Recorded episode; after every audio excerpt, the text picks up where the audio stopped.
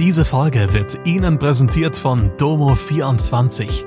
Ihr 24-Stunden Pflegedienst für zu Hause. Heute noch die Unterstützung finden, die Ihre Liebsten im Pflegealltag benötigen.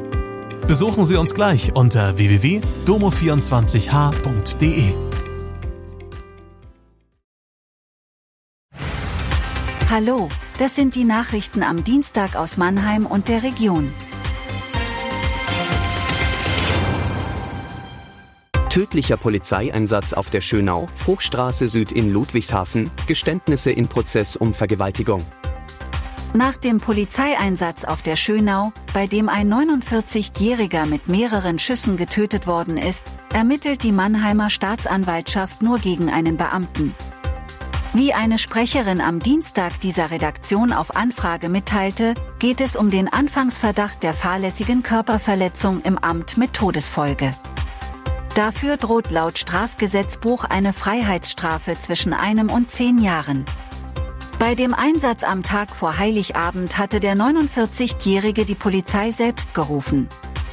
Den Beamten trat der angeblich unter einer psychischen Erkrankung leidende Mann mit einem Messer in der Hand und entblößtem Oberkörper entgegen. Nachdem er Aufforderungen, die Waffe wegzulegen, nicht nachkam, schoss einer der Polizisten schließlich viermal auf ihn. Ob jener Beamte weiter im Dienst ist, wollte eine Polizeisprecherin nicht sagen. Ab Ende Januar werden die Arbeiten an der neuen Hochstraße Süd für alle Bürgerinnen und Bürger sichtbar. Ein spezielles Drehbohrgerät wird sich von Osten nach Westen vorarbeiten und insgesamt 170 Bohrpfähle auf einer Strecke von 530 Metern setzen.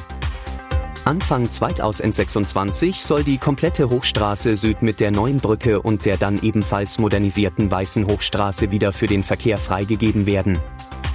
Kernstück der anstehenden Arbeiten ist ein eigens auf Pfahlarbeiten spezialisiertes Bohrgerät. Voraussichtlich in der Nacht zum 16. Januar wird es mit einem Schwertransport in Ludwigshafen ankommen. Fertig montiert erreicht es eine Höhe von rund 26 Metern. Gebohrt wird dann bis zu einer Tiefe von 20 Metern.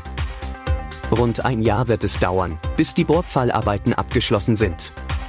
Auf den Bohrpfählen werden massive Fundamentplatten hergestellt. So entstehen die sicheren Gründungen der neuen Brücke, die die abgerissene Pilzhochstraße ersetzen wird. Sollte es, je nach Art der Arbeiten, zu größeren Staubentwicklungen kommen, werden diese durch eine Berieselung mit Wasser gebunden. Die Lärmbelastung während den gesamten Arbeiten wird sich innerhalb der zulässigen gesetzlichen Grenzwerte bewegen. Oberbürgermeisterin Jutta Steinruck bat die Anwohnerinnen und Anwohner bei der Vorstellung der nächsten Schritte um Verständnis und Geduld. Im Prozess um die Vergewaltigung einer 17-Jährigen in einem Heidelberger Stadtpark haben die angeklagten Männer zum Auftakt der Verhandlung vor dem Heidelberger Landgericht gestanden. Die beiden Angeklagten, die aus Tunesien stammen und im Geflüchtetenzentrum in Patrick Henry Village untergebracht waren, haben vor dem Heidelberger Landgericht ein umfassendes Geständnis abgelegt.